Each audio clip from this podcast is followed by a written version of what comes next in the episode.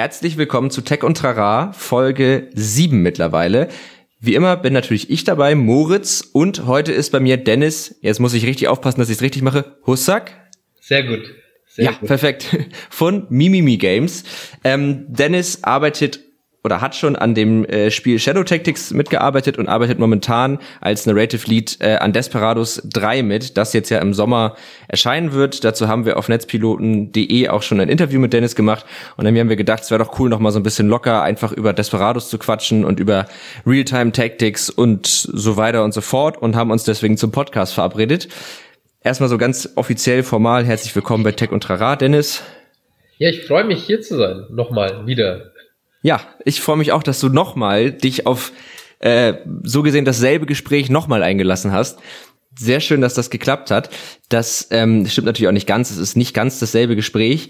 Genau, wir wollen heute so ein bisschen über Desperados einfach quatschen. Du hast ja doch, du hast eigentlich von vornherein mit dran gearbeitet, ja, ne? Ja, genau. Desperados ist auch für mich jetzt so das erste Projekt mit Mimimi, an dem ich quasi von Sekunde eins bis zur Sekunde null, wenn es so Sinn macht, äh, dabei gewesen bin und immer noch dabei bin, genau. Ja. Also stimmt, bei Shadow Tactics warst du ja auch schon dabei, glaube ich, ne? Aber nur äh, bis dann später reingekommen ins Team, oder? Genau, bei Shadow Tactics bin ich so Mitte, Ende des Projekts dazugekommen und mhm. war ja vorher schon bei Last Tinker mal dabei. Da war ich auch eher Mitte, Ende mit dabei, so ein paar Phasen mhm. und hin und her. Und jetzt bei Desperados eben, wie gesagt, auch für mich das allererste Projekt, wo ich wirklich von Alpha bis Omega mit, äh, mit dem Boot bin. Ja, cool. Ähm, du bist ja, oder vielleicht damit die Leute so ein bisschen einordnen können, worin wir uns jetzt gerade bewegen, weil ich glaube, nicht jeder kennt Desperados. So eine bekannte IP ist es ja nicht. Ähm, zumindest so für mein Gefühl. Also kennt man schon, aber ich glaube eben jetzt gerade, wenn Leute vielleicht erst vor zehn Jahren angefangen haben, Computerspiele zu spielen, könnte das noch an ihnen vorübergegangen sein. Genau, Desperados ist ja so ein Real-Time-Tactics-Spiel. Vielleicht magst du einmal so kurz für die Hörer zusammenfassen, was das so heißt. Ja, äh, also ich habe vor, ich würde jetzt mal sagen, 25 Jahren mit dem Zocken angefangen. Und vor Shadow Tactics kannte ich Commandos und Desperados auch nicht. Darum äh, hast du definitiv recht. Also es ist, es ist ganz klar ein, ein Nischengenre. Und ja, ich habe es auch letztes Mal schon gesagt, es ist quasi, also Real-Time Tactics. Zum einen könnte man sagen, es ist wie so ein taktisches Spiel, nur in Echtzeit, aber ich finde immer, also sowas wie XCOM zum Beispiel oder Fire Emblem oder diese ganzen Taktik-Games eben, aber halt in Echtzeit und nicht rundenbasiert. Aber was für mich einfach mal besser funktioniert, ist zu sagen, es ist eigentlich wie ein Strategiespiel, so ein ATS wie StarCraft, Warcraft, Age of Empires, nur halt ohne Basenbau, ohne große Armeen, sondern wirklich nur mit zwei, drei Figuren gegen hunderte Gegner und da musst du halt dann eben aufgrund des Zahlenunterschiedes musst du halt sehr taktisch vorgehen. Und da ja. quasi dieser taktische Teil den Namen. Genau, also es ist ja schon auch ein relativ altes Genre, wie du gerade schon gesagt hast. Also die ersten Desperados oder Kommandos-Teile sind ja schon, ich würde mal sagen, so bummelig 20 Jahre alt. Nicht ganz. Ja, ja, also alles, das erste Kommandos war irgendwie 97, wenn ich jetzt lügen darf. Oh, guck mal, da war ich. Ja. Da war ich noch ganz frisch, war ich da noch. ähm, genau, und äh, ich finde auch, also man kann es am besten mit dem, mit dem Taktik-Genre vergleichen. Vielleicht so ein bisschen so dieses, so du hast halt, wenn man es nochmal für ganz doofe erklärt, man hat halt wirklich seinen Mauszeiger und man hat halt äh, Spielcharaktere, die man von oben sieht und die kann man halt hin und her schicken, indem man ihnen wirklich auch per Mausklick sagt, wo sie hingehen sollen. Dann haben sie meistens ja so ein paar Skills, die sie irgendwie anwenden können und dann geht's eben darum, immer so taktische Situationen eigentlich aufzulösen. Ne? Das ist doch so zusammengefasst. Ja, ja, das, das klingt ganz gut. Also oft wird's auch irgendwie sehr, sehr puzzelig beschrieben, dass du Puzzles mhm. lösen musst.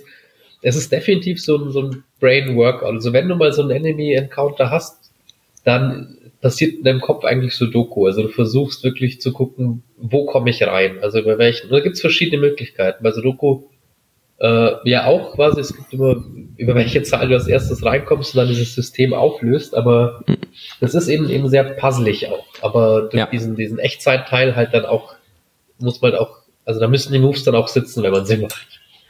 Ja, stimmt. Das ist, ich habe immer das Gefühl, es ist so ein bisschen so dieses, okay, ich komme in die Situation, dann ist da was und dann versuche ich es zu lösen und das werde ich meistens nicht. Also ich habe das ja auch, ich habe mir letztens die ähm, das Announcement von Desperados 3 auf der Gamescom angeguckt, euren äh, euer Announcement da. Und da finde ich, das hat das Spiel mega gut zusammengefasst, weil ihr hattet praktisch einen Trailer, der so eine Situation, so einen Showdown zwischen zwei Cowboys ja dargestellt hat. Und dann gab es so eine Abfolge von Ereignissen, und dann ist es, ist es aber ja, ist es, hat man es verkackt und dann kam nochmal Neuladen und dann hat man es wieder verkackt und nochmal Neuladen. Das ist ja im Grunde genommen das Spielgefühl, oder nicht? Du hast, du hast, du hast absolut recht. Ähm, ich musste gerade nur so lachen, weil mir gerade zum allerersten Mal aufgefallen ist, dass das, was du gerade beschreibst, auch auf den ähm, Entstehungsprozess dieses Trailers und dieses Announcements zutrifft. ähm, und zwar Wort für Wort, das ist total lustig. Ähm, oder auch auf viele Sachen im, im Leben. Also man diese, was dieser Iterationsprozess. Du hast, du, du hast so eine grobe Idee von einer Sache und dann gehst du den ersten Schritt und fährst auf die Schnauze, gehst noch mal zwei zurück, dann noch mal einen halben nach vorne und also deswegen finde ich dieses, dieses, dieses Game Design, diese Gameplay-Mechanik finde ich halt auch so krass zeitlos, weil es halt irgendwie ja genau dieser Prozess ist, wie du Probleme eigentlich löst. Du hast so 100 Gegner auf der Map und dann fängst du halt mit dem ersten an und scheiterst da dreimal und dann ja. änderst du vielleicht deine Strategie oder, was viel wahrscheinlicher ist, du willst deinen Style durchziehen im Ding und du brute force dich da einfach so, so durch irgendwie, sagst, ja, das war jetzt nicht die eleganteste Version, aber das war halt meine und das war geil. Ja, so better done than perfect, ne? Das, yes. das ist ja, wahrscheinlich so die, ja, voll. Das stimmt. Das ist gerade so dieses, ich probiere irgendwas und dann in manchen Fällen klappt's dann halt nicht und dann muss ich mir überlegen, okay, hm, was mache ich denn jetzt anders und so. Das stimmt. Das ist wahrscheinlich so genau die Herangehensweise, die man sonst, wobei es gibt Leute, das ist mir auch immer ganz suspekt, die wollen was machen, dann überlegen sie sich einen Plan, dann machen sie das und dann ist das fertig. Ja, äh, Geistesgestörte für mich. Also ganz ja. klar. Das ist Weird. Das ist einfach eine weirde Herangehensweise. Es ist, ja. das ist lustig. Jeder spielt es ihm anders. Der eine guckt sich das wirklich an und geht in seinem Kopf diese Dinger durch und der andere kommt rein, macht einen Quick-Save und haut einfach mal auf die erste Idee, die er irgendwie im Kopf hat und, und probiert es quasi aus. Aber das ist das Geile. Also du kannst es eben, ja. es gibt, ich habe mich selber auch schon mit einem, äh, weil ich es einfach eben mal geil machen wollte, okay, ich force mich da jetzt nicht rein, sondern habe ich dann mit einem Zettel und einem Stift erwischt, wie ich halt so okay, wer denn der, dann sieht der den, okay, dann wenn ich den zuerst raushol, dann und dann wirklich so rumgebaut, ohne das eben quasi in Real auszuprobieren. Und dann diesen Setup-Mode, äh, Showdown-Mode-Ding angemacht und dann funktioniert das. Und da fallen so sechs, sieben, acht Figuren auf einmal um, du so, okay, geil dauert halt eine ja. halbe Stunde. Aber das ist auch, wollte ich sagen, das ist schon mal der Hardcore-Modus in einem Computerspiel, wenn man schon sich neben den äh, Computer schon Zettel und Stift legt, um sich Sachen aufzuschreiben, dann weiß man schon, oha, ich yes. bin drin jetzt auf jeden Fall, ja. Aber auch das ist Voll. so, so ein Oldschool-Gefühl fast schon. Das ist, ich denke so an ja. früher diese Spieleberater, die extra noch freie Textboxen hatten, wo du was reinschreiben konntest. Also ja. gibt's ja heute nicht mehr. Ja, da muss ich sagen, die Zeit habe ich nicht mehr mitbekommen. Ich weiß gar, ich weiß gar nicht, wie, wie alt bist du eigentlich, wenn ich fragen darf? Bin, darf man das fragen? Ja, doch, man darf alles fragen grundsätzlich. ähm, ich bin jetzt äh, 15 geworden im Oktober. Ah, okay. Nein, äh, ich, bin, ich bin 29 und werde im Oktober 30. Ja, guck mal, dann hast du so mal so sechs Jahre noch vor mir angefangen mit dem Zocken wahrscheinlich. Ich bin, Aha. ich bin 23. Aha. Und das sind wahrscheinlich so genau die sechs Jahre, die mit den Lösungsheften, das habe ich nicht mehr so, das habe ich nicht mehr so mitgekriegt. Ja, gut, also bei mir, ich habe das dann schon gegoogelt. Also. Wann bist du dann, also wann hast du angefangen? In welchem Jahr? Mm, boah, das ist schwer. Ich war, ich glaube, ich habe so mit 13 habe ich so meinen ersten Computer gehabt. Das heißt, oh, ich kann ganz schlecht Kopf rechnen. Warte mal, das sind dann, das war zwei, nee, doch, 2007, ja. So ja, 2007 ja. ungefähr habe ich so, aber da habe ich so angefangen wirklich, nee, Moment. Das ist ja nicht, das ist ja, ja zehn Jahre. 2010, oh Gott, das ist ja unangenehm, was hier gerade passiert. 2010. 2010 muss ich so angefangen haben zu, zu, zocken, genau. Und dann äh, hatte ich immer mal einen sehr alten Computer, also habe immer sehr alte Spiele gespielt. Deswegen habe ich tatsächlich auch eine gewisse Affinität zu diesem Genre, weil Desperados oder ich habe zum Beispiel auch super gerne Stronghold gespielt. Ähm, ich weiß nicht, ob du noch kennst äh, hier Robin Hood. Ja, ja. Dieses, das war ja auch, ah, wie heißt die Legende von Sherwood, glaube ich. Ja, ging ja auch in die genau. Fußstapfen mit deutlichen ja. Veränderungen, aber kam natürlich auch aus dem Genre raus.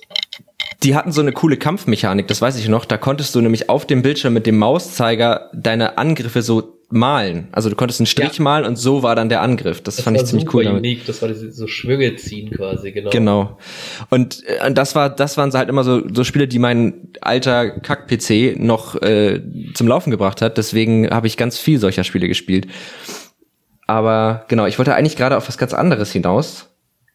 Wir hatten über Desperados geredet und dann wollte ich dich nämlich mal fragen, genau, weil wir haben das schon angerissen und ich glaube, vielleicht ist es auch sinnvoll, das noch einmal kurz zu Beginn zu erklären. Du bist ja Narrative Lead und hast ja ursprünglich, wenn ich das richtig im Kopf habe, Filmregie studiert, ne? Aha, genau. Genau. Magst du einmal so kurz erklären, weil das wusste ich zum Beispiel, bevor wir miteinander gesprochen haben, für das Interview auf netzpiloten.de auch nicht, dass äh, was genau ein Narrative Lead eigentlich macht, also was so dein Job ist praktisch.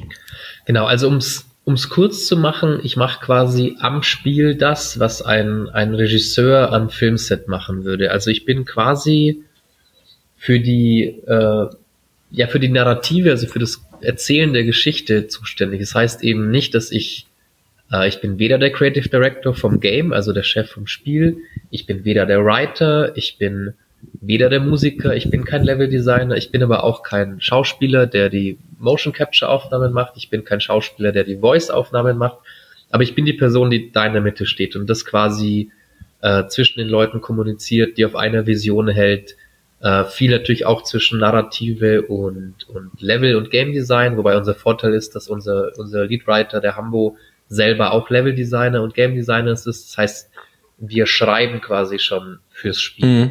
Weil das ist so okay. eine, also das ist so ein bisschen mein Steckenpferd, weil ich sehe einfach so oft, keine Ahnung, ich habe gestern Abend äh, Stadia ausprobiert und mir Destiny 2 angeguckt, ja, und und ich sehe einfach, dass das Spiel und diese zwei Cutscenes, die da im Intro kommen, das sind zwei Welten, das sind zwei Moods, die, die passen von der Mut nicht zusammen. Das ist, also irgendwie, ich bin da, das ist schon jammern auf hohem Niveau, weil die, die beiden Contents an sich sind super geil, ja. Das, das, das Gun-Gameplay fühlt sich geil an, die Cutscene ist geil. Aber da gibt es einfach diesen langen Black Fade und dann ist die Musik anders und plötzlich ist die Stimmung anders und, und das ist alles so dieses zerrupfte Huhn.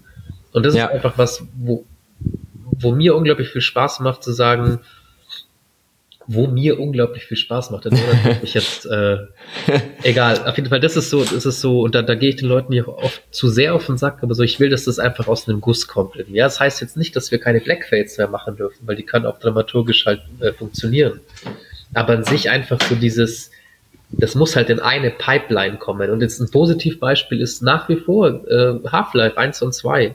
Ja. Keine Cutscene, das ist alles gescriptete Events, das sind bewusste Entscheidungen.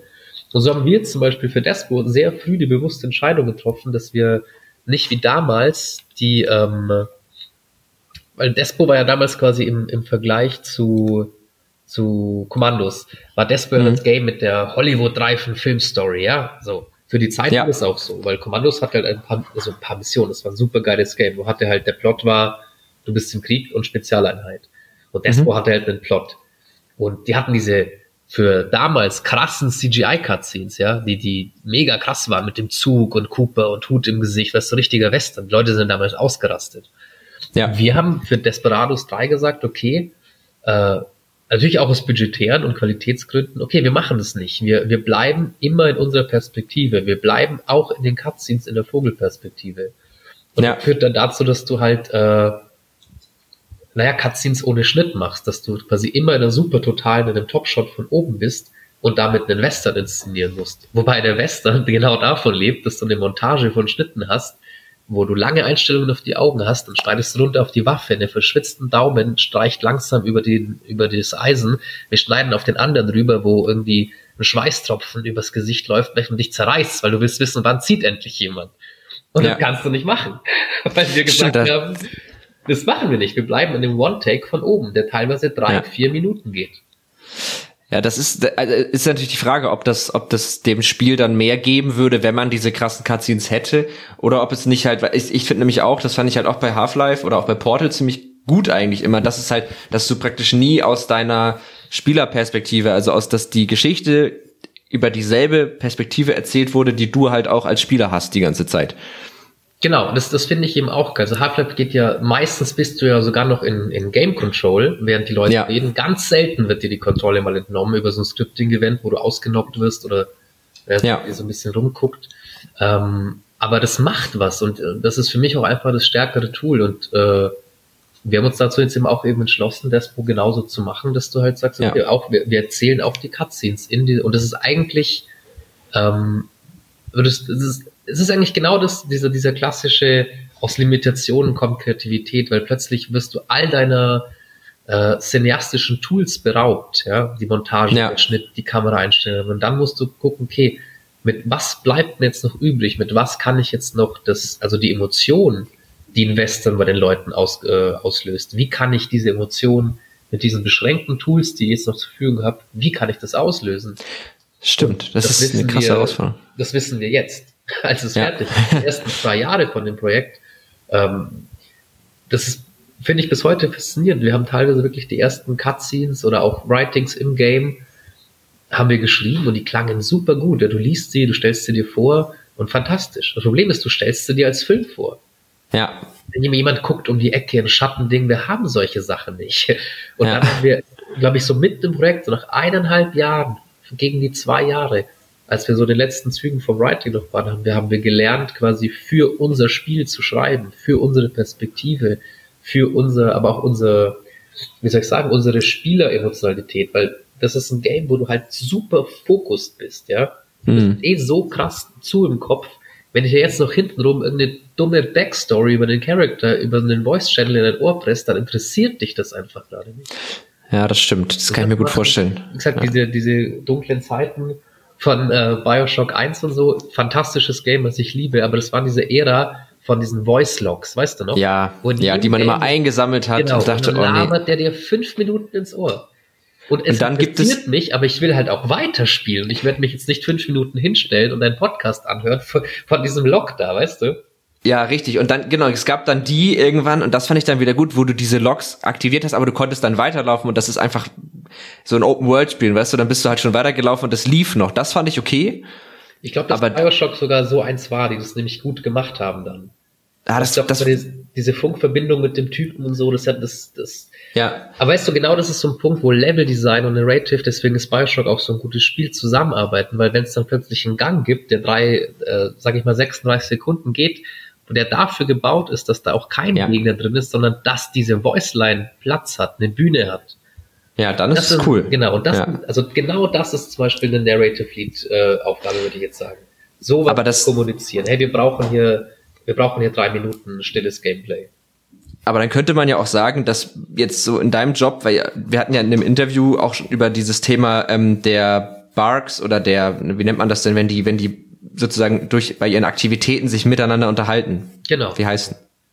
Das sind die Barks, ne? Das sind die Barks. Also wir nennen es Barks. Ja. Wir wissen nicht. Ja. Also keine Ahnung, ob das so im Duden steht, aber genau, das sind die Barks. Du klickst deinen Charakter okay. an, du schickst ihn irgendwo hin.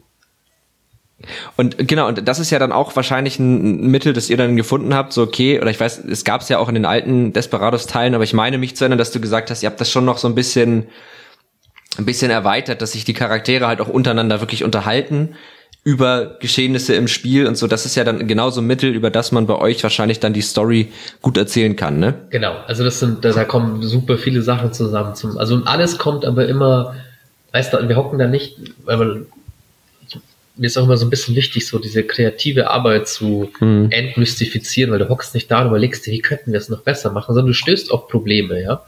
Und ja. wir haben zum Beispiel bei Shadow Tactics gibt's ja, oh, das ist jetzt ein Spoiler natürlich.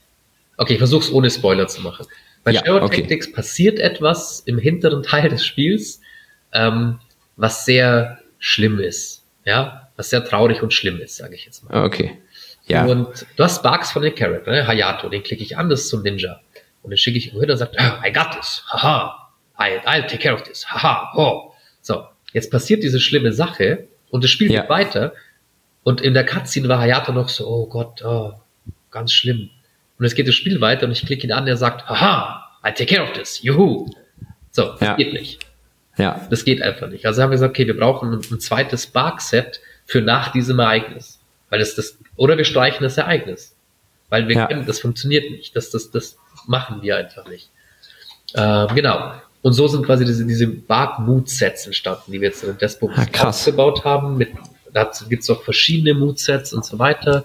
Und auch ein bisschen overwritten, ehrlich gesagt. Aber das ist auch normal vom Prozess eben, dass du dann ein bisschen zu weit gehst manchmal.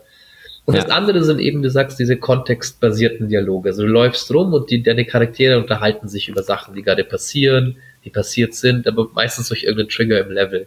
Und das mhm. ist völlig neu. Das gab es im alten äh, Kommandos und so einfach überhaupt nicht. Und dein emotionales Gedächtnis sagt dir aber, klar gab es das damals. Die haben sich doch ja. dauernd unterhalten. Aber das war dein Gehirn, das war dein, äh, das war die Player Story. Du spielst mit denen rum und die haben nur ihre Bugs. Aha, I'll be there. Okay. Und in deinem Kopf spielt sich aber Geschichten ab, wie die jetzt äh, sich lustig irgendwie unterhalten oder was auch immer.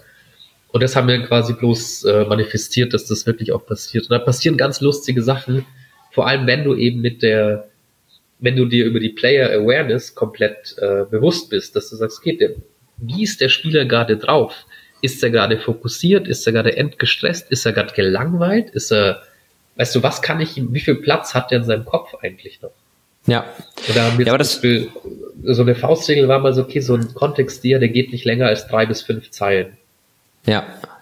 Und das haben wir dann stellenweise aufgeweicht, wenn es Sinn gemacht hat. Das war erstmal so ein Learning, okay, ab der vierten, fünften Zeile, vor allem wenn es dann so Plot-Infos sind, die kein Schwein hören will, weil er gerade ein Setup zerlegt, die, ja. die, die brauchen wir nicht schreiben, die brauchen wir nicht aufnehmen, wir müssen wir woanders erzählen. Weil der Spieler wird sie nicht hören, 100% nicht. Aber ich finde es auch tatsächlich immer, immer schön, wenn, wenn in, in Spielen die Charaktere sozusagen, also wirklich so einen eigenen Charakter haben. Gut, das ist oft so, aber wenn das irgendwie auch gut rüberkommt, weil das ja oft dann dazu führt, dass ich als Spieler auch das Spiel noch mal anders spiele. Und ich glaube, das ist gerade bei so einem Spiel jetzt wie Desperados, was ja so von der Mechanik her erstmal sehr taktisch ist. Und dann, glaube ich, bestünde sonst die Gefahr, dass man halt in so einen in so einen rein logischen Spielmodus kommt. Also wirklich nur noch zu entscheiden, ja, ich mache das jetzt so, so und so weil das jetzt gerade so das maximal, maximal effiziente ist. Mhm. Aber wenn ich Charaktere habe, die sich miteinander unterhalten und die einen Charakter haben, dann merke ich zumindest bei mir immer, dass das auch dazu führt, dass ich mit denen auch unterschiedlich spiele, dass ich so denke, nee, mit dem lege ich den jetzt nicht um, weil das das ist eben, so ist der nicht. Also so war der auch die ganze Story über nicht. Und so, das ist in Rollenspielen, glaube ich, nochmal ein Ticken krasser. Ich weiß nicht, ob das nur bei mir so, ob ich jetzt weird bin deswegen, aber ich, ist, ist, sind das auch so Überlegungen gewesen, dass ihr da mit den Charakteren so ein bisschen mehr Personality gegeben habt und das auch sich ja dann wieder auf das Spielen selber auswirkt? Also ich, ähm, es war keine Überlegung, ich glaube, es war eher ein Learning. Also ich gebe dir absolut recht, weil das, das, also die, gut, das, das, den anderen Spoiler, nee. Ähm, du, hast, du hast absolut recht. Also ja. ich, ich spiegel jetzt mal deine Idee. Ich habe damals Mass Effect 1 oder 2 gespielt.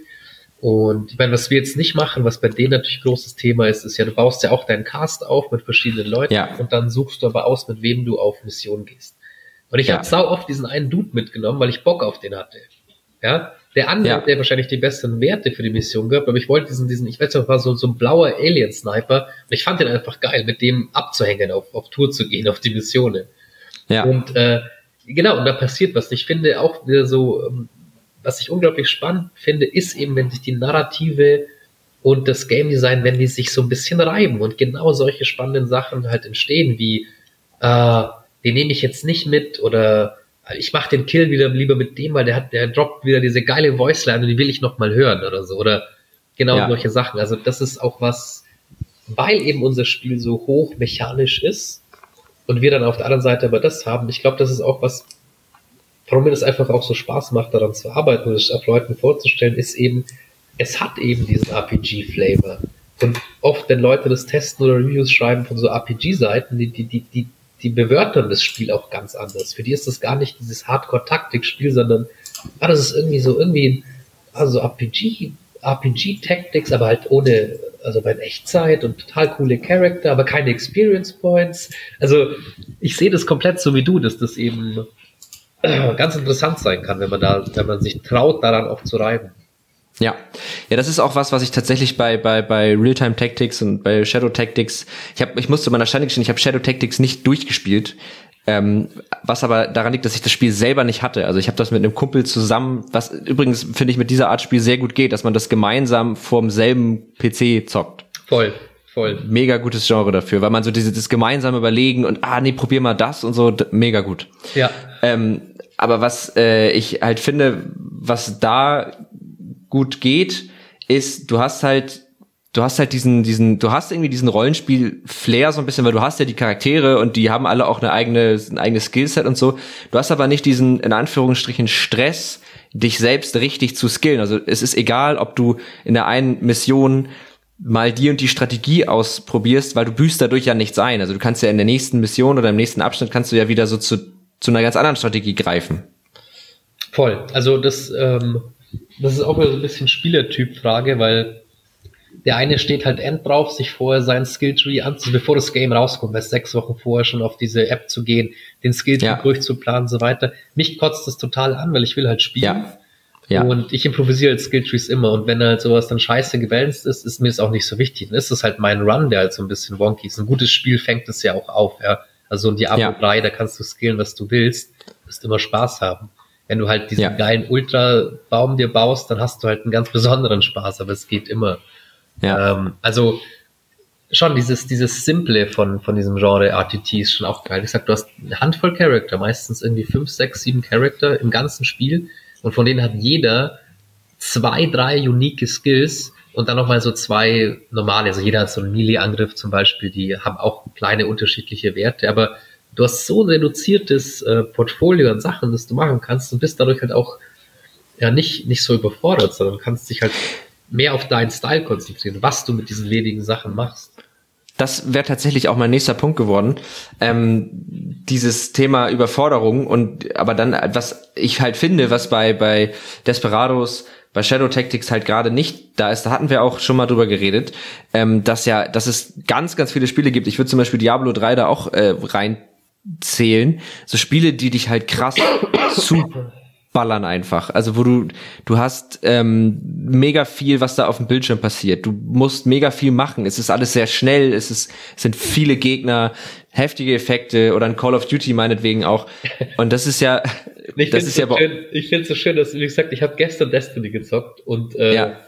dieser Prolog, also dieses ganze Intro, so gespieltes Tutorial, bis das Logo kommt, wirklich super, gepolished macht Spaß, Waffen fühlen sich geil an und dann kriegst du dein Schiff, ich weiß nicht, halbe Stunde oder sowas dauert das. Super geil.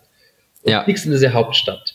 Und ich, dann komme ich in diese Hauptstadt und da ist dann dieses komplette UI mit Quest hier und da und ich habe gar nichts mehr gerafft. Da war schon so ein Highlight, wo ich hinklicke, also ich habe mich da so durchgedschungelt, durch ja. die, aber ich habe gar nicht, also meine Emotion war auf null. Ich habe mich gefühlt wie so ein ich weiß nicht, als ob ich am ersten Tag im neuen Job wäre oder sowas. Und war dann völlig so, boah, also jetzt mal, ich verstehe ja Hardcore, das heißt Hardcore, eine erfahrene Spielerzielgruppe und ich bin ja auch zurechtgekommen, aber boah, könnt ihr da, die Leute, also ich habe manchmal wirklich das Gefühl, dass die, die, die, und dann nehme ich Nintendo raus, weil die sind für mich die einzigen, die das momentan machen. Ja. Leute haben vergessen, also die, die, die Entwicklerbranche global hat teilweise gefühlt vergessen, dass nicht jeder seit 25 Jahren verdammt nochmal zockt. Ja, und, und, dass nicht jede Mechanik vorausgesetzt werden kann. Ne? Genau, ne? und bei Nintendo, ja. du spielst Mario Odyssey und dann kommt, poppt unten rechts ein Video auf, wo dir, zeigt, was du auf den Controller drücken musst oder wie du ihn schwingen musst, damit was passiert. So dass ja. das wirklich jeder checkt und was ist das scheiß Problem? Ich finde das super. Ja, das ist doch ja. für Kinder und so ein Blödsinn. Das ist einfach toll, dass jeder in dieses Spiel einsteigen kann. Und ja, ja also ich finde das, ich finde das teilweise ganz, ganz schlimm, wie, wie, ja, aber das ist ja ähnlich, das ist ja eh für die Hardcore-Zielgruppe und den höre ich immer so, ja, dann, das ist genau der Gedanke, der, der euch irgendwie selber Riegel vor die Schuhe schiebt, weil du halt einfach, weil Nintendo halt deswegen auch einfach ganz andere, weißt du, sowas wie dieses Mario Rabbits Ding. Das ist ja ein XCOM-Klon. Voll. Aber und halt, das ist super zugänglich. Aber es ist voll geil. Es ist runter reduziert auf die Core-Mechanik, macht mega Spaß, ist super ja. cool. Und äh, jeder kann da reinsliden. Aber ich glaube, das ist halt auch ein, ein wichtiges Ding, halt, wo du es gerade sagst, bei Nintendo, äh, weil die halt natürlich ein Spiel als ein, als ein Spiel begreifen, also eben nicht als ein ich, das hört sich jetzt so mal, aber nicht als ein Game, weißt du, für Gamer, ja, ja. die sich damit auskennen, sondern als ein Spiel, das so die ganze Familie spielen können soll. Ja. War das richtiges Deutsch? Ich glaube, ja, ne? Ja, doch, doch. Ähm, okay, danke. Äh, genau, also weißt du, das, also ich, ich zum Beispiel, ich bin gerade mega süchtig nach Animal Crossing. Ja, ja, same so, ist, ja. es macht unfassbar viel Spaß und es ist halt, und ich bin auch eigentlich ein erfahrener Spieler und ne, ich, ich zock gerne auch wirklich anspruchsvolle Spiele. Ich habe mega Bock gehabt, eine Zeit lang mich in Age of Empires 2 rein zu nerden. So, aber es ist halt so ein Urlaub fürs Gehirn einfach. Ja. Gleichzeitig aber auch so gut gemacht, dass du nicht irgendwie das Gefühl hast, du spielst da irgendwie ein schlechtes Spiel. Es ist ja extrem gut, dieser Sog, der sich da einstellt, der ist total äh, gut entworfen worden, glaube ich. Und ähm, und das ist halt so krass. Und ich glaube, das ist auch ein Grund, warum das so erfolgreich ist. Und das ist natürlich für euch, kann ich mir vorstellen, auch nochmal eine Herausforderung, weil Realtime Tactics jetzt ja von der Definition her auch nicht das allerzugänglichste Genre ist. Genau, also das ist, das ist super spannend, weil wir uns in den letzten Wochen, weil wir ja auch an Pitches fürs nächste Projekt und so weiter arbeiten. Ja. Und quasi, wir haben ja von, von Shadow, also wir haben Shadow Tactics ja schon zugänglicher gemacht. Und ja. da hatten wir natürlich noch super große Angst, wie smooth und zugänglich darf es denn werden, dass uns die, weil damals war die Zielgruppe völlig klar, die alten Commandos und Desperados-Fans, die hungrig sind und nicht wissen, wann das nächste Spiel kommt. Und ja. wenn du denen jetzt zu Casual kommst, also wenn du, wenn es da nicht sitzt vom Balancing, ja, es ist halt nicht ganz so geil wie damals und so weiter. So, das durfte nicht passieren. Ja. Trotzdem schon mit ganz vielen Comfort-Features gebaut. Den Schritt sind wir mit des Browsers jetzt weitergegangen. Tutorial-Videos und so weiter. Der Pause-Modus. Große Diskussion, ob wir ihn machen oder sollen. Wir haben ihn eingebaut. Du kannst ihn aber auch auf der Desperados oder Custom-Schwierigkeit kannst du noch ausschalten, dass das Spiel halt weiterläuft. So genau solche Entscheidungen, die halt den Aufwand aber vom Projekt äh, extrem steigern. Und ja. jetzt sind wir überlegen, mit dem nächsten, was wir machen, äh, wie wir quasi weiter in die Breite gehen mit dem Genre. So. Also wie, wie machen wir es breiter zugänglich, ohne den, die Komplexität und den Hardcore-Kern zu verlieren. Und äh, ja, das sind viele Sachen, Überlegungen, also die, wissen wir selber noch nicht, aber es ist quasi genau diese Frage, äh, gehen wir jetzt eher, gehen wir noch mehr auf die Taktikspieler, sage ich jetzt mal, gehen wir auf die, ja, wie heißt dieses große nicht Civilization, sondern äh, wo auch so große Armeen rumschiebst auf so einer Map. Ähm, Total War. Ja, genau. Gehen wir auf die Total War, Fire Emblem, XCOM Leute? Mhm. Oder gehen wir auf die, wie soll ich sagen, auf die, auf die RPG-Leute? Ja, machen mhm. wir, sagen wir vielleicht, okay, man kann, vielleicht kann man ja doch Skills aussuchen ab jetzt. Vielleicht kann man ja doch ein paar äh, Dinger hochbauen. Beides gleichzeitig wird nicht gehen, weil dann brauchen wir fünf Jahre fürs nächste Projekt, dass das fertig wird. Aber das wird eben spannend, in welche Richtung wir dieses, dieses Genre weiter, weiterentwickeln wollen.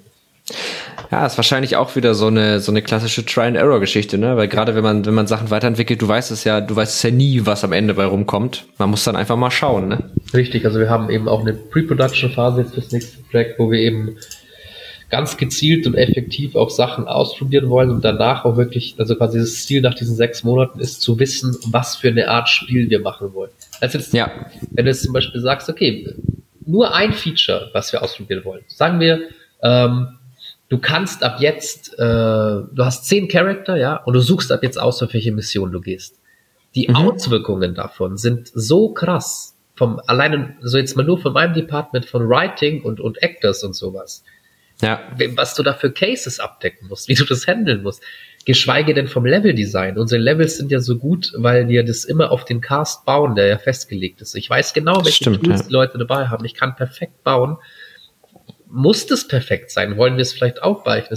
Und genau diese Sachen, keine Ahnung, aber die Sachen wollen wir eben ausprobieren.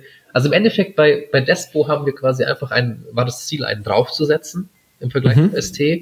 Und fürs nächste Projekt, dieses äh, Code, Codename Süßkartoffel, mhm. ist, äh, ist definitiv äh, das Ziel, das Genre auch zu hinterfragen, zu, zu brechen. Ja, die, die Hardcore-Fans gehen jetzt schon auf die Mauern mit den, mit den Pitchforks, aber absolut, wir wollen gucken, okay, braucht's, also ich weiß, ich habe vorhin gelesen, so, braucht's den zweistufigen Viewcode? Reicht hm. vielleicht ein, alles Gedanken, ja, wo, wo du sagst, ja, auf jeden Fall braucht's, ich will den dreistufigen haben. Auch eine Möglichkeit, hm. aber solche Sachen. Also wir werden das, das stark hinterfragen und quasi nochmal auf die Essenz irgendwie so, was ist das Stärkste in dem Game und das noch mehr zum Scheinen bringen. Ja, bin ich gespannt, was da, was da auf uns zukommt. Also, yes. aber da, ich frage mich auch, das wollte ich dich eh auch noch fragen tatsächlich, ähm, weil man muss ja sagen, so nach Desperados und vielleicht noch, ich glaube, dieses Robin Hood Spiel, das kam ja noch danach, war ja auch so ein bisschen tote Hose in dem Genre. Ähm, es war auch im, also es gab noch, ich weiß, es gibt, gab noch so ein Chicago-Spiel, das war auch noch so ähnlich, aber super mhm. klein. Und mhm. das, es war nicht nur in dem, in dem Sub, in dem Nischengenre tot, sondern es war auch im, im, im Muttergenre, also ATS, das war die Zeit, ja. wo ATS abgestützt Das war die Zeit, wo Shooter groß geworden sind, mit, mit Grafik und Ding. Muss man überlegen, damals waren ja äh, vor, sage ich jetzt mal, nehmen wir mal einfach 2000. Ja. Vor 2000 sahen die Shooter ja zum Kotzen aus. Einfach ja. Performance. Aber so ja. Kommandos, das Barados 1, alle anderen äh, Strategiespiele, die kannst du ja heute noch anschauen. Die sehen ja wundervoll aus. Oder Point Age of Empires. Age of Empires. Bestes Beispiel, ja. Point-and-Click-Adventures. Das waren die, die Grafikbomben damals. Das vergisst man heute so schön. Ja. Und dann ist das geswitcht. Und plötzlich wurde, wurde halt, äh, wurde halt der Shooter groß und geil und plötzlich war der so immersiv und Effekte und voll geil. Und dieses scheiß Brettspiel am Computer ist, ist abgesoffen sozusagen. Und jetzt ja. gibt es ja eine globale Renaissance, ob es jetzt Shadow Tactics ist, Age of Empires Remasters, äh, es geht Age of Empires 4 angekündigt, das, das, RT, das RTS, also die, ich sage jetzt mal Top-Down, ja. kommt wieder und, und mit einem mit einem Diablo 4, ich meine, wow, das sieht ja das großartig aus, die auch plötzlich in die cineastischen Cutscenes gehen, was sie früher nicht gemacht haben. Also da ist eine ganz, ganz große Renaissance gerade. Ja, stimmt, die Divinity-Spiele, jetzt Baldur's ja, Gate 3 und so. Verdammt, ja. eben, brutal. Ja. Das stimmt. Und war das so ein Ding, dass ihr das dann so gesehen habt und dachtet, eigentlich könnte man noch mal wieder ein, so ein RTS-Spiel machen. Lass mal Shadow Tactics machen oder wie ist das gekommen? Äh, die, die, die klassische, klassische Geschichte, die wir immer erzählen, die auch stimmt, ist der, der Mo und der Dom. Das ist einmal unser Creative Director und einmal unser Head of Design, aber ich glaube mhm. andersrum. Ähm, waren damals in der Uni zusammen, also Spielhochschule, Spieluni, ich weiß nicht, Game, wo waren die? Fuck. Äh, haben zusammen Spiel, Spiele machen studiert und ja. meinten, meinte irgendeiner so, ja, kannst du früher noch so Kommandos Desperados? Boah, ja, Mann, ich habe die geliebt, ich habe die gesuchtet, endgeil.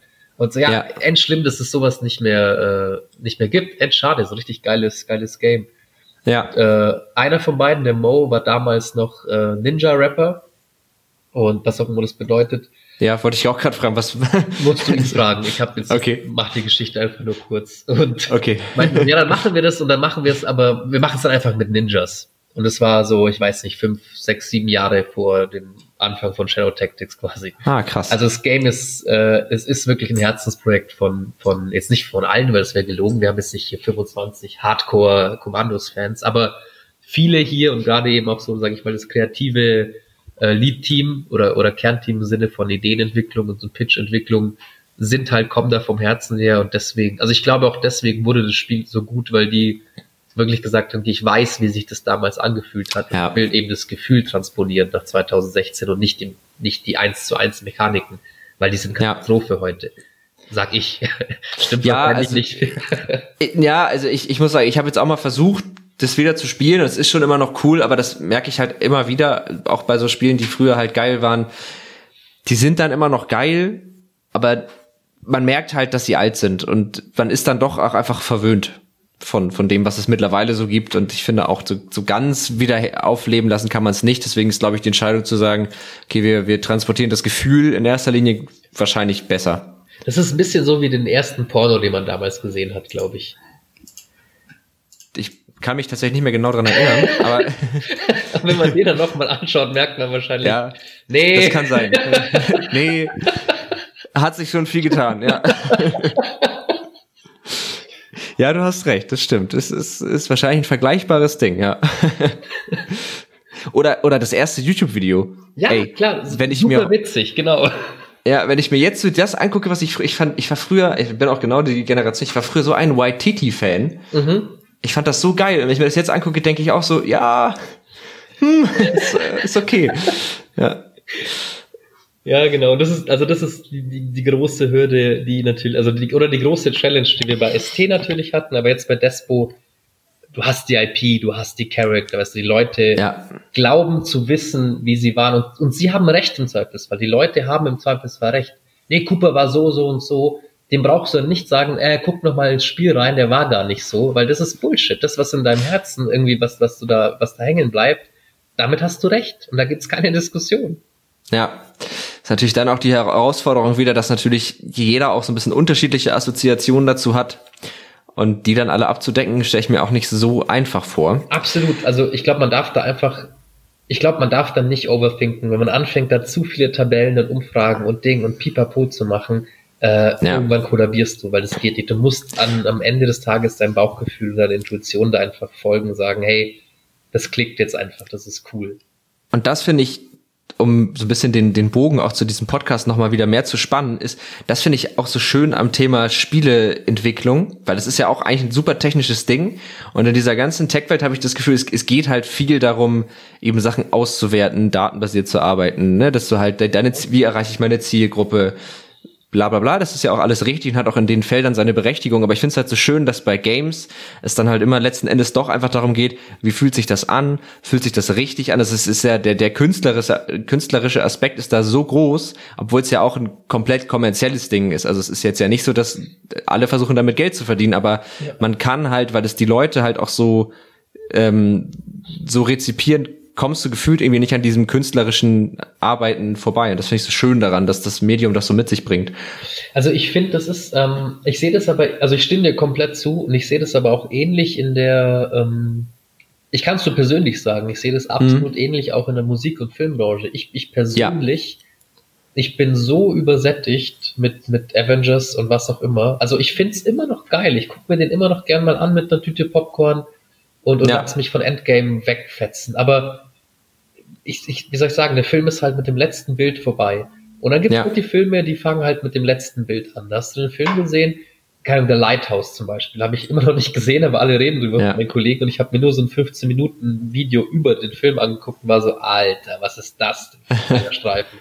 Und so diese, ja, diese, ob man es jetzt Mainstream und Indie oder, oder Kommerz und Kunst nennt, Diskussion hast du ja und wird es auch immer geben. Ja. Und wir sind halt da so, wir sind halt äh, ja, wir sind mittendrin. Also wir sind genau in, also du kannst ja auch was Authentisches äh, machen und, und cool machen und damit Geld verdienen. Ähm, und sobald, Total. Sobald du damit aber dann, keine Ahnung, 10 Millionen Leute oder sagen wir 100 Millionen Leute erreichen willst, sondern auch mal Marketing und Ding. Wenn du so viele Leute erreichen willst, irgendwann geht halt ein, ein Stück äh, Authentizität auch flöten. Aber ja. Du kannst trotzdem auch Welterfolgen, keine Ahnung, ich muss jetzt gerade seit fünf Minuten an Queen denken zum Beispiel. Für mich halt eine hochauthentische, originelle Band, die es auch zum Welterfolg geschafft hat. Ja. Und äh, nie Kommerz ja. machen wollte. Und haben aber dann doch auch mal ein Kommerzalbum gemacht und auch äh, ein paar schwierige Veranstaltungen gespielt, die diskutiert worden sind und so. Weißt du, du, ja. du kannst es nicht perfekt machen. Ich, in Japan gibt es zum Beispiel eine ganz große Indie-Dev-Szene. Wenn du denen sagst, äh, also es ist so eine, so eine Subszene, ja, so eine Subkultur. Das sind Indie-Devs und wenn du denen sagst, ja, ich würde halt von dem Game, was ich da alleine mache, so mit zwei, drei Leuten, wäre es halt schon nice, wenn wir davon halt so ein bisschen so ein Taschengeld kriegen würden. So, jetzt nicht mal unsere ja. Miete zahlen, aber so ein bisschen was verdienen wir halt schon nice. Die, die, die gucken dich an und reden kein Wort mehr mit dir. Also die ja, gibt es schon auch, ja. Die extrem, Hardcore, ja, klar. Genau, die Hardcore-Künstler. Die gibt es aber in der Kunst auch, in der Musik auch und beim Film auch. Natürlich, also letzten Endes gibt es das natürlich auch in allen Bereichen. Also das ist auch, würde ich sagen, zum Beispiel was, wofür die Netzpiloten auch stehen. Also immer zu sagen, okay, das, das in erster Linie muss das irgendwie authentisch sein und das muss irgendwie was, was Gutes und was Echtes sein. So und natürlich hast du ja immer auch das Bestreben von dem, was du tust, irgendwie willst ja davon leben können, du willst das ja machen können. Also das ja. ist ja das Ding. Aber ich habe halt das Gefühl, und das ist halt das Schöne, dass man auch bei Games, finde ich, ähm, also vielleicht ist das jetzt auch meine beschränkte Ansicht so, aber man merkt halt total, wenn es nicht so ist. Also wenn ein Spiel auf den Markt kommt, wo du genau siehst, okay, das ist jetzt so ein Games as a Service Ding, die wollen damit jetzt halt langfristig viel Kohle machen und du merkst es halt sofort und da kristallisiert sich das so doll raus, weil so ein Spiel ja auch von dir verlangt, dich so 10, 20, vielleicht 100 Stunden damit wirklich zu befassen. Und dadurch merkt man das so stark in diesem. Ich, ich finde es super Medium. spannend, ja. Also ich finde, äh, ich finde, du merkst es, also man spürt es sofort. Ob man es merkt, ist eine andere Frage, aber man spürt es, ob man sich, ob man, ob man das auch merkt, dass man spürt, ist die Frage. Aber wie ja. ich sagen, es ist auch so ein bisschen so, weißt du, ähm, vielleicht spüre ich es und merke ich es und finde es halt trotzdem geil. So wie wenn das ich sag, so, ich bin jetzt bei meinem dritten, vierten Bier, ähm, ich weiß, was der Preis ist, und damit meine ich nicht die Euros von der Theke, sondern den nächsten Morgen. Und mhm. ich gehe jetzt und ich mache jetzt einfach mit, weil, weil ich gerade Bock habe, mich zuzuballern, ja. Und wenn ich so ein ja. Destiny spiele, ich weiß genau, was das für ein Produkt ist. Ja. Aber ich habe vielleicht einfach Bock. Ich kaufe mir die Deluxe Edition für 70. Ich weiß, dass ich die ganz extra bezahle, dass ich nochmal Fuffi reinstecke. Aber vielleicht habe ich gerade einfach Bock drauf. Und deswegen ja. ist mir super wichtig, auch immer zu sagen, so, man soll sich da gar nicht schlecht fühlen oder werten. Ähm, was anderes sind diese so Coinmaster-Spiele, ja, das ist für mich eine Perversität. Ja. Also so diese wirklich, die, die, die, die gebaut sind, um Kindern, nein, die dafür gebaut sind, damit Kinder das Geld ihrer Eltern ausgeben, was schon mal gar keine legale Basis eigentlich hat. Das ist ja. für mich pervers. Sowas ist so, da werden Leute, die nicht reif sind, die nicht entscheidungsfähig sind, einfach ausgebeutet, ausgenutzt. Und das ist einfach asozial. Absolut. Und da steht ja auch überhaupt nicht das Ziel dahinter, ein Spiel zu machen, sondern einfach nur Mittel und Wege zu finden, möglichst viel Geld zu verdienen. Genau. Also das ist ja, genau. Nein, natürlich, also ich spiele auch äh, Spiele, genau in dem Wissen, dass das, dass das eigentlich Bullshit. Ich habe auch lange zu meiner Schande, muss ich gestehen, oder nein, eigentlich nicht zu meiner Schande, aber ich habe lange Fortnite gespielt und auch mhm. recht exzessiv in dem absoluten Wissen so, jo, das ist einfach nur, ich, ich jag nur dem nächsten Endorphin-Rausch hinterher, wenn ich mal wieder gewinne. Und äh, das ist auch okay, klar. Aber ich finde halt einfach, das Schöne ist, dass Spiele halt so ein, das ist halt so ein Tech-Thema, in dem aber halt oft einfach auch so viel Herzblut steckt, weil es eben wie, wie bei, bei Shadow Tactics zum Beispiel oder natürlich jetzt auch bei Desperados, weil da halt Leute sind, die sagen, geil, ich habe das früher gespielt, ich finde das cool, ich will mal wieder so ein Spiel machen. Und das finde ich, das merkt man dann schon und das sind dann meistens auch die Spiele. Und ich gefühlt ist Animal Crossing, naja wohl, ich, es gibt's auch schon lange. Ne? Aber ja. Animal Crossing ist, ist so ein super spannendes Beispiel, weil es äh, ja. die einen sagen, äh, Animal Crossing ist quasi äh, ganz, ganz unterschwelliges Training auf Kapitalismus, damit Kids schon anfangen, kapitalistisch zu denken, Krediten. Die anderen sagen, das ist die, die, die beste und größte Kritik am Kapitalismus, die ich je gesehen habe. So. Und die ja. Wahrheit ist wahrscheinlich irgendwo in der Mitte. Aber ja. ich habe einen ganz interessanten Artikel dazu gelesen, wie das Team äh, dahinter quasi die Animal Crossing das Neue jetzt gemacht haben. Ähm, aber das wird jetzt zu weit abschweifen. Aber ja, auf jeden Fall, du merkst Animal Crossing auch an, dass es vollgepackt ist mit Liebe, dass das Leute gemacht haben, die wirklich Kern. Ja. Ich habe neulich, ich habe so ein Dreirad platziert irgendwo und habe das dann so verschoben. Ja. Und dann drehen sich halt diese Pedale mit beim Verschieben. Ah, das ist krass. das sind ja. so Sachen, das hat kein kommerzielles Interesse. Weißt du, da hat jemand gesagt, so, hey, die müssen sich drehen. Ja. Das wäre doch super geil. Niemand hätte gemerkt oder sich beschwert, wenn die sich nicht drehen würden. Aber das sind so Sachen. Ja, aber das, Herz das sind so, einfach das habe ich letztens, äh, hatte ich irgendwie so ein, ich weiß gar nicht, wie das gekommen ist. Ich hatte wie so ein Dialog im, äh, im Kopf vorm Einschlafen, wo ich so dachte, dass irgendwie so eine Person sagt zu einer, so, das kauft doch keiner. Und dann, ja, aber sollen wir, sollen wir es dann machen? Ja, gerade deswegen oder nicht? Und ja. das sind genau diese Entscheidungen. So, das kauft doch niemand. Ja, aber dann lass, dann machen wir es auf jeden Fall. Ja. Weil das einfach mal so, genau, das ist halt, das machst du halt nicht für Kommerz, sondern ja, wir werden, glaube ich, gerade ein bisschen sehr pathetisch, aber muss auch mal sein. Nee, wie gesagt, also ich habe also kein, keine Kritik am Kommerz. Ja, das, Schöne am Kommerz, Nein. Kapitalismus ist halt, dass du mit jedem Euro mitentscheidest. Ja, und wenn ich, ja. wenn ich, wenn ich die 50 Euro in, in, in Fortnite steck und danach die 50 Euro aber in den, wie soll ich sagen, in den, in den Bioladen um die Ecke, wo ich die Tante kenne, solange du es irgendwie in der Balance hältst, glaube ich, äh, kommt man auch relativ gerade raus. Ja, cool wäre halt, wenn du jetzt noch beim Bioladen dir den eigenen Battle Pass kaufen könntest. ja, ach, da haben wir jetzt einmal so einen richtigen Querschlag. Einmal, also wir sind ja, wir haben jetzt gar nicht so, also wir haben schon auch viel über Desperados geredet, aber gar nicht so super, super viel. Ähm, deswegen will ich nochmal unbedingt auf äh, das Interview verweisen, da findet ihr noch mal ganz viel so zu Desperados hat Dennis noch mal ganz viel erzählt, auch wie ihr das Spiel gemacht habt, was da so für Entscheidungen getroffen wurden und äh, auch so ein bisschen, wie es sich so zum Vorgänger verhält. Vielleicht noch mal so, bevor wir jetzt so langsam Richtung Ende kommen, Desperados erscheint Sommer 2020, ne? Richtig. Genau. Und Desperados hat gegenüber Shadow Tactics, das nehme ich jetzt auch noch mal so dem, was du gesagt hast, noch mal eine ordentliche Schippe draufgelegt. Ist eigentlich ein Spiel für jeden ja, also das vertrete ich nach wie vor. Also es ist ja. natürlich ein RTT, ein Real-Time Hardcore Tactics Game, aber äh, jeder, der es nicht glaubt, dass das ein Spiel für jeden ist, der lädt sich die Shadow Tactics Demo einfach runter und schaut einfach mal rein. Ja. Es ist halt, genau, also das kann ich auch echt jedem empfehlen, das zu machen. Gibt's auf Steam kann man sich die einfach runterladen, ne? Genau, ich glaube Konsolen ja. sogar auch, wenn es noch drin ist. Ah, cool. Ja. Ähm, genau, es kommt für welche Plattform nochmal Desperados? Äh, auch für PC, Xbox und PlayStation, keine Switch-Version und soweit ich weiß, aktuell auch keine Mac-Version geplant. Okay, genau.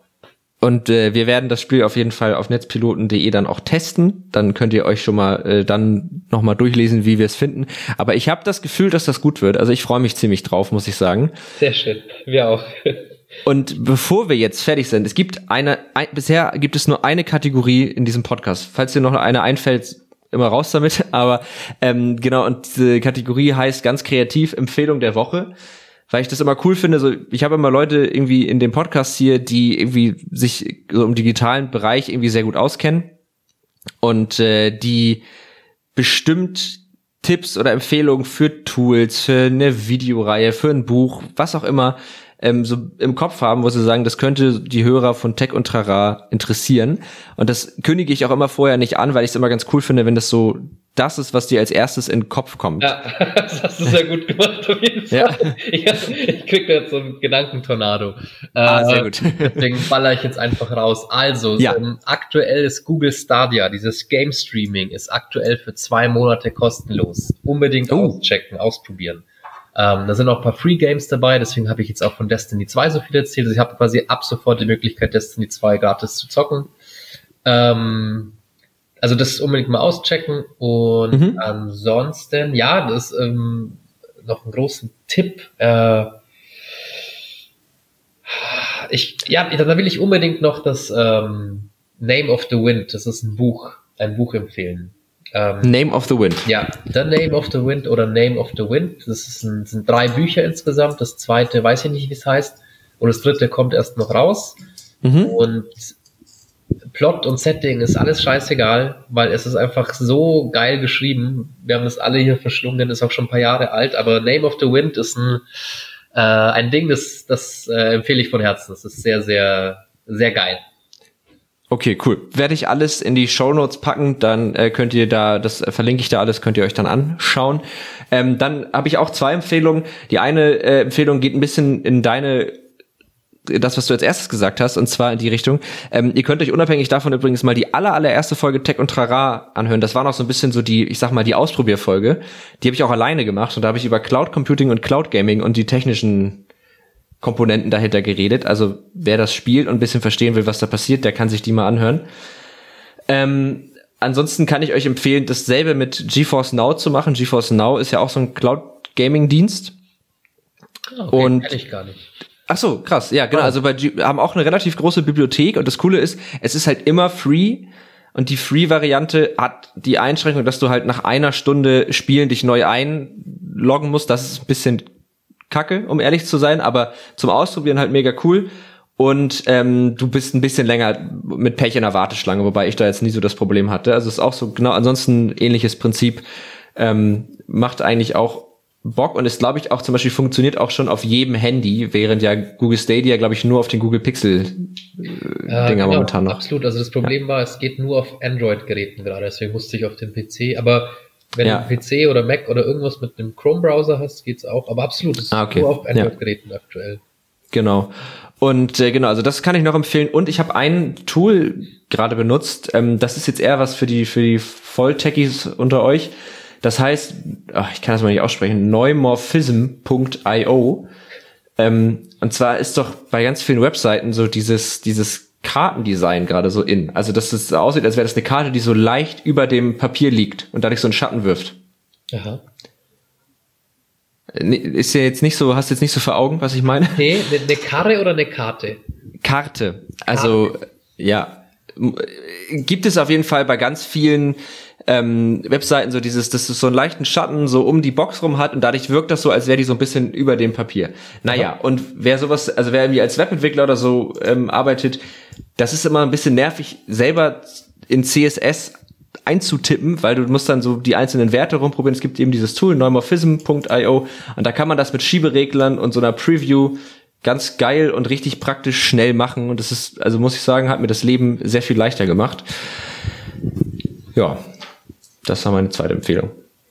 Sehr gut. Ich bin zwar kein Designer, aber es klingt, das klingt, das klingt weil ich werde jetzt auf jeden Fall in Zukunft mal auf Webseiten mit Kartenoverlays achten. ja, ja, mach mal. ja, ich finde es ganz praktisch, aber klar, es ist natürlich nicht, nicht für jeden unbedingt was. Mhm. Ähm, genau, bevor wir jetzt, das fällt mir ein, das wollte ich dich noch ganz schnell gefragt haben, und zwar, ihr seid jetzt ja gerade so in den letzten Zügen des Spiels, ne? Ja. Und ihr arbeitet wahrscheinlich auch alle gerade von zu Hause, oder? Ja, also äh, wir sind quasi jetzt insgesamt seit vier Wochen im Homeoffice. Ich bin ja. heute zum ersten Mal zufällig wieder in unserem Büro, gleichzeitig aber auch schon in unserem neuen Büro seit vorletzten Montag. Also wir sind quasi in der Corona-Krise sind wir umgezogen. Das ist alles Krass. super weird und komisch. Ja. Ähm, wir arbeiten quasi alle von zu Hause aus über Teamviewer, das heißt, die Rechner in der Arbeit steuern wir, steuern wir quasi fern sozusagen. Ach crazy, äh, das heißt, super crazy, ihr, ja. Ihr entwickelt, also auch die, die Entwickler und so arbeiten auf ihren Rechnern im Büro, aber über Teamviewer. Ja, genau, genau. Wahrscheinlich äh, hackt mir Joachim, unser IT, Head of IT, jetzt den Kopf ab, dass ich das öffentlich ausgeplaudert habe wegen Sicherheitsrisiko, aber oh.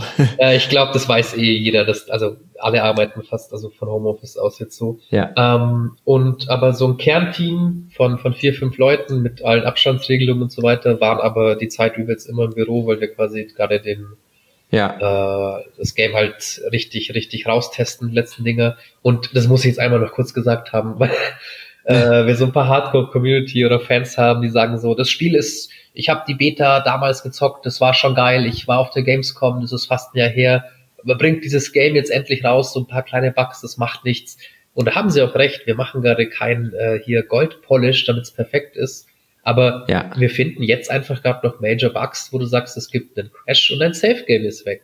Und ich glaube, ah. da hat einfach kein Spieler Bock drauf. Und deswegen nee. sitzen wir da jetzt noch dran und testen dieses Game rauf und runter, wie, wie blöde, damit das einfach keinem Spieler passiert. Weil gerade bei so einem Game wie Despo, wenn du da irgendwie in Level 3 halt dann Safe Game Break, dann war's das. Du spielst es nie wieder, weil du zockst safe nicht nochmal diese drei fetten nee. Missionen, sondern das ist halt super traurig. Ja, krass. Okay, das heißt, ihr seid jetzt nochmal richtig so auf Hochdruck in der, in der letzten Phase und dann noch mit, ist wahrscheinlich, man ist wahrscheinlich ein bisschen langsamer jetzt, ne? Äh, die Effizienz ist, also die, die globale Effizienz ist natürlich ein bisschen zurückgegangen bei uns. Auf mhm. der anderen Seite muss ich jetzt ganz subjektiv sagen, ich bin im Homeoffice fast produktiver als im Büro. Aber es ja. kommt natürlich immer darauf an, was Same. du gerade machst. Ich mache halt viel kleine Konzepte und Dinge und Marketingzeug. Also da bist du halt ungestört zu Hause und machst. Aber äh, im Großen und Ganzen haben wir natürlich ein bisschen an, an Speed verloren, aber jetzt nicht, äh, nicht krass. Ich bin eher im Gegenteil überrascht und immer noch geflasht, wie wie, wie schnell, also wir haben am Montag gesagt, okay Leute, ab morgen Homeoffice, das ist jetzt ernst mit dem Covid und so weiter und am Dienstag waren wir ja. zu Hause und es lief. Also wir waren mit Teamviewer ja. drin und 90 Prozent konnten einfach straight weiterarbeiten. Das ist, also großes Lob dann nochmal an Joachim, unsere, unser, unser Technikguru hier. Genau. Oder im Podcast-Jargon würden wir jetzt sagen, Shoutout an Joachim. Shoutout an Joachim und, oh Gott, genau. Shoutout an Joachim und, äh, wie heißt der andere? der fühlt sich. Nee, weil der freut sich jetzt bestimmt. Ja, ja, ja äh, Toni, glaube ich. Ja. Nee, Thorsten. Schaut mal an Joachim und Thorsten. Und jetzt nicht, dass ihr denkt, ich weiß nicht, wie unsere Leute heißen, aber zwei unserer Personen haben, haben ein alter Ego, weil sie eben noch sich um die IT kümmern, während sie eigentlich noch andere Jobs haben, wie zum Beispiel ah. äh, CEO der Firma zu sein oder andere Head of QA zu sein aber in ihren alter Egos sind sie Thorsten und Joachim und die kümmern sich um unsere IT. Das habe ich auch noch nie gehört. Alter Egos innerhalb der Firma, das ist ja crazy. Ja, ja. ja, gut, dann Shoutout an Joachim und Thorsten, wer auch immer ihr in echt seid. Und äh, ich glaube, damit sind wir tatsächlich am Ende angelangt. Würde ich, also ich weiß nicht, hast du noch irgendwas, willst du noch irgendwas loswerden? Dann wäre jetzt noch der richtige Zeitpunkt. Ähm, ja, eine letzte Empfehlung. Alle, die noch nicht äh, Tiger King angeschaut haben auf Netflix, unbedingt anschauen. okay. Komisch, das habe ich noch, habe ich noch nie jemanden drüber reden hören. das, äh, ich glaube, es, es, gibt nicht so viel Besprochenes wie Tiger King, aber ich habe es mir tatsächlich noch nicht angeguckt. Ich werde es äh, noch nachholen. Macht es, macht es. Alles klar. Dann vielen, vielen Dank nochmal, dass du dir die Zeit genommen hast. Es hat mir wirklich sehr viel Spaß gemacht. Und ähm, ich kann nur sagen, guckt euch Desperados 3 an, wenn es draußen ist, spielt vielleicht mal Shadow Tactics vorher. Ich finde, die Spiele machen wirklich viel Spaß.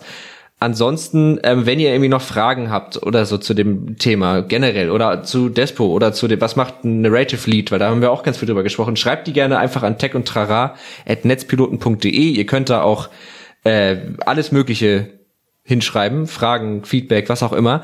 Ähm, die E-Mail-Adresse und unsere Kontaktinformationen findet ihr auch immer in den Show Notes. Ansonsten folgt uns auf äh, Twitter. Ach, das habe ich, genau, wir haben jetzt nämlich endlich einen eigenen Twitter-Account für den Podcast. Tech und Trara heißt der. Komisch.